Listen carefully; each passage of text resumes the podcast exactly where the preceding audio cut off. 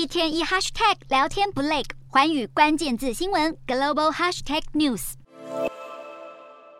中国国家主席习近平近期积极展现外事能力，结束两年多足不出国的自我封控。十月不但去了中亚地区出席上海合作组织峰会，十一月接连参与 G20 及 APEC 峰会，并与二十个国家领导人会晤。进入到十二月，还前往中东地区和沙乌地阿拉伯发表了联合声明，看似相当风光的外交行程，显见习近平急着在第三任期的初期就能交出亮眼成绩。可以说，中国不再延续战狼式的外交模式，转向较为和缓的外交路线。今天的国际新闻评论要来谈谈中国的大国外交政策，理应会带来丰硕的成果。但是，习近平与沙乌地阿拉伯所发表的联合声明却惹出外交争议，特别是一向对中国相当友好的伊朗，对中沙合作相当不满。问题出在哪？中国的动机及目的又是什么？有办法在沙乌地阿拉伯与伊朗之间讨好两边吗？习近平大动作出访中东地区，不但出席了海湾阿拉伯国家合作委员会峰会，还举办第一届阿拉伯中国峰会，与沙地阿拉伯签署了多项投资协议，更在会后发表了联合声明。中国相当重视与中东国家的经济合作关系。习近平这趟中东行揽下许多投资案，也签下了能源合作的协议。可以说，习近平到访中东地区，尤其是沙地阿拉伯，这有和美国一较高下的意味。利用美国与沙地阿拉伯近期关系不睦，见缝插针来开展中国在当地的影响力。不过，表面上风光的外交成果，却也挑起了地缘政治的敏感神经。中国与沙乌地阿拉伯签署的联合声明中，触及伊朗与沙乌地阿拉伯之间的主权争议以及伊朗核计划问题，内容不但让伊朗十分不开心，更泛起伊朗国内的反中情绪。该联合声明中内容提及，双方会恪守一中原则，以及针对三个争议性的岛屿主权问题取得共识。这三个岛屿分别是阿布穆萨、大通布及小通布。中沙双方都认为。